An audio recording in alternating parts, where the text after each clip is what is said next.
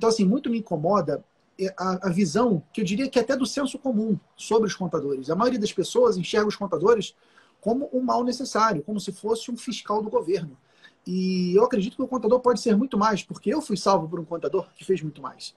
E quando eu digo ressignificar o papel do contador, é ressignificar ele na, do ponto de vista do empresário, o empreendedor reconhecer que o contador é um profissional que pode ajudá-lo a realizar seus sonhos, a realizar seus projetos, a melhorar a gestão da sua empresa. Então, eu acredito que os empresários precisam enxergar isso e também muitos contadores. É curioso ver que muitos contadores ficaram presos nesse arquétipo, nesse sistema de que o contador cumpre os, os impostos, as obrigações acessórias, as obrigações trabalhistas.